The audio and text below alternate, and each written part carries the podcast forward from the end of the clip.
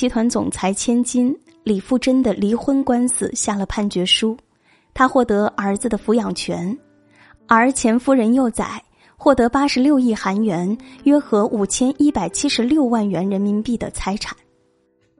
离个婚还能分到老婆给的五千多万，这绝对是一般人想都不敢想。可任幼崽却不服，表示将继续上诉，直至获赔一点二亿万亿韩元。约合七十二点二亿元的人民币。做夫妻做到今天这种地步，真让人悲哀。可你能想象吗？二十二年前，他们俩打破世俗偏见，勇敢走在一起的爱情故事，比韩剧来的还要惊心动魄。有人说，韩国人一生无法避免的三件事：死亡、税收、三星。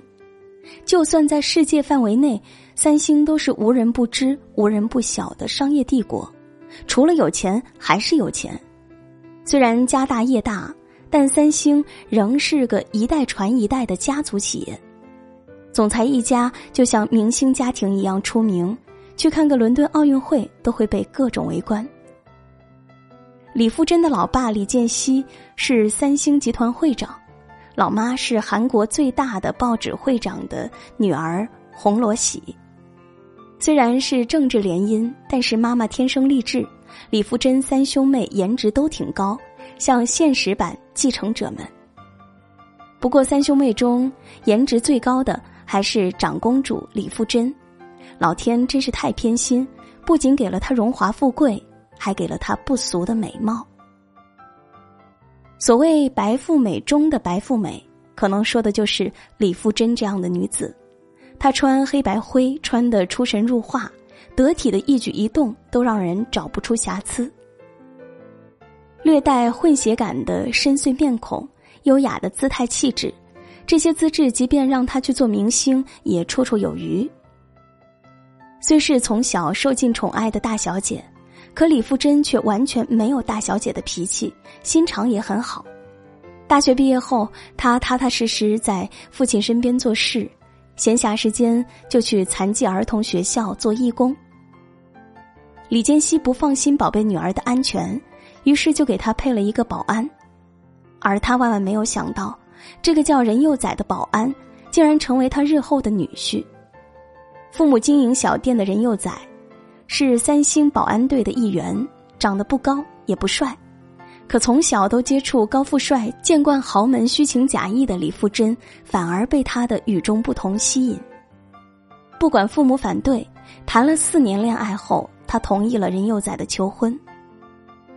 像三星这样的大财阀家庭，婚姻都不能自己做主，仍是走政治联姻的路子。上一辈是如此，这一代。也不例外。李富真的哥哥李在镕，前妻林世玲是大财阀总裁的长女，家世显赫，是十足的包办婚姻。妹妹李旭显也乖乖听爸爸的话，嫁给了东亚日报社长的二儿子。唯一不听话的一个是李富真原本最小的妹妹李允欣，长得也很美。可惜，因为父母不同意她和出身平凡男友的恋情，二十六岁患上抑郁症，最终自杀。像这样的家庭，怎能接受一个保安当女婿？可李富真偏偏就是认准了任幼崽，非他不嫁，推掉了父母介绍的所有人选。李建熙也是宝贝这个大女儿，拗不过他，只得同意。女儿出嫁前。韩国首富李健熙在咖啡馆从天黑做到天明，完全是个颇受打击的老父亲。在双方父母都不看好、全国民众都觉得不可思议的情况下，李富真嫁给了任佑宰，活生生上演了公主和穷小子的现代童话。婚礼上，除了两位新人，其他家人都挤不出一个笑脸。你可能无法控制自己爱上什么人，但你却可以决定自己嫁给什么人。传统的门当户对已经过时了，精神上的门当户对才是万万不可少的。婚前浓情蜜意的李富真和任幼崽，婚后的差距却越来越大。在重男轻女严重的韩国，财产地位传男不传女，就算是豪门千金，也少有在生意上挑大梁的。可李富真婚后非但没有专心做主妇，反而更加拼命做事业。父亲把位子传给哥哥李在镕，将集团中不起眼的业务新罗酒店给了他，可他没有抱怨，一心一意经营，短短几年就把酒店的销售额提升了六点五倍。正因为是豪门之女，想要做出成绩，更要靠自己的努力。起点越高，越容易不慎跌落。和温婉的外表不同，李富真相当有决断力，最善于四两拨千斤。他事事亲力亲为，飞到中国来签约，各个机场的新罗免税店也不放心的一次次亲自检查。商场毕竟还是男人的世界。可李富真却从不退缩，他总是万绿丛中一点红，却分外夺目。经过十几年努力，她成了三星旗下唯一一个女总裁，地位仅次于哥哥李在镕，甚至不少人都说李富真才更适合继承李健熙位置。自从开始经商，李富真就一直霸占韩国女首富的位置。身家十九点三亿美元，约合一百三十亿人民币。二零一五年入选福布斯世界最具影响力的一百名女性。在家族中，她不算是一手好牌的那一个，没分到最好的业务，没和更有实力的另一半联姻，可却是将差牌打得最好的那个。而就在李富真的人生越走越坦荡的时候。丈夫任佑宰的选择却截然不同。为了让女婿更好的进入家族企业管理公司，李健熙把他送到美国读商科。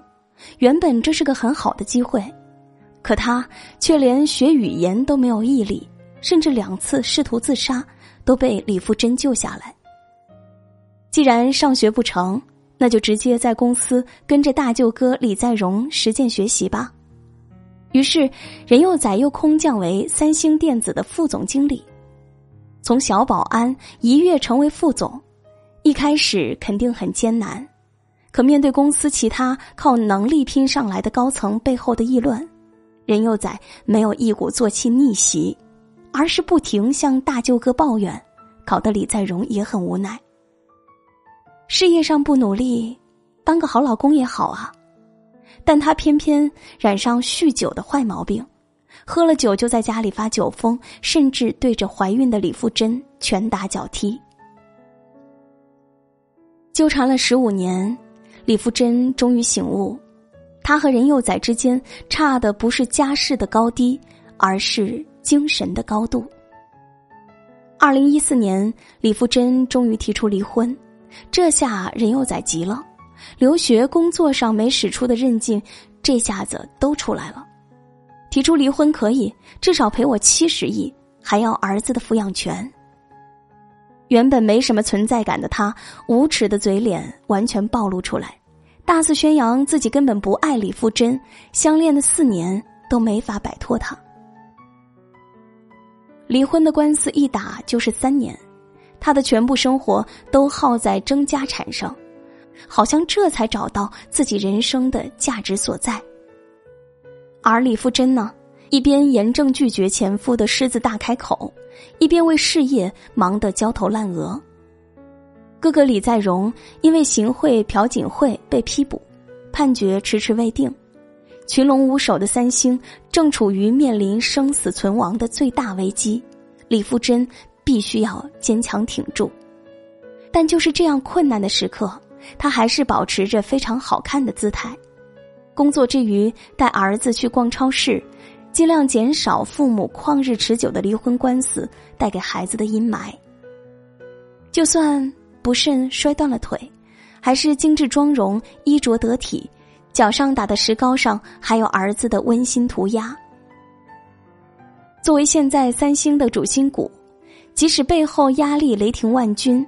四十六岁的李富真，每次出现在公众面前时，却永远保持着优雅的微笑，这也许就是李富真和任幼宰最大的不同吧。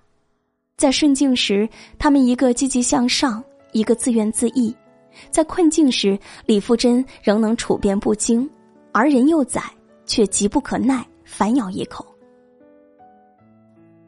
三毛说：“年龄、经济、国籍，甚至于学识，都不是择偶的条件。固然，对一般人来说，这些条件当然都是重要的，但是我认为最重要的。”还是彼此的心灵和品格，这才是我们所要讲求的所谓门当户对的东西。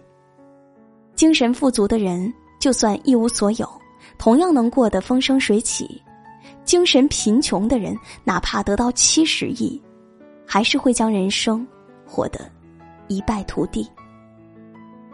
精神上的门当户对，比什么择偶条件都重要。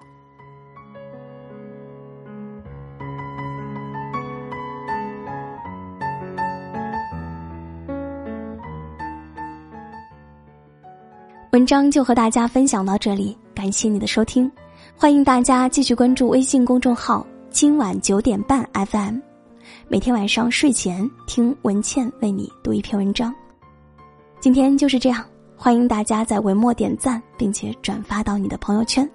最后，文倩在小龙虾之乡湖北潜江，祝你晚安。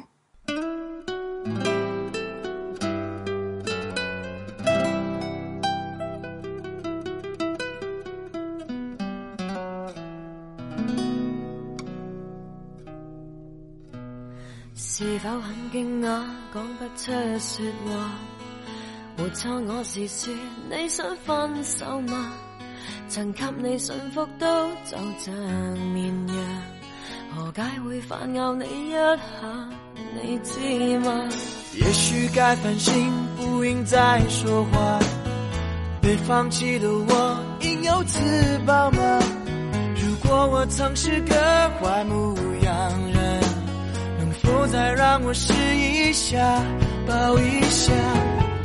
回头望，伴你走，从来未曾幸福过。恨太多，没结果，往事重提是折磨。下半生陪住你，怀疑快乐也不多。被我伤，让你痛。好心一早放开我，从头努力也坎坷，通通不要好过。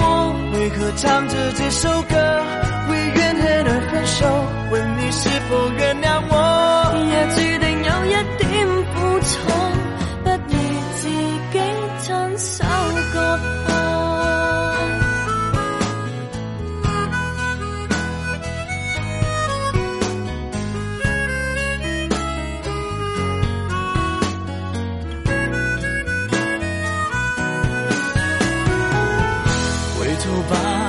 要走，不要这样离开我。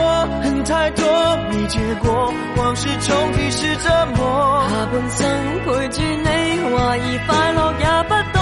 没有心别再拖，好心一早放开我，从头努力也坎坷，通通不要好过。为何唱着这首歌，为怨恨而分手？问你是否原谅我？若勉强也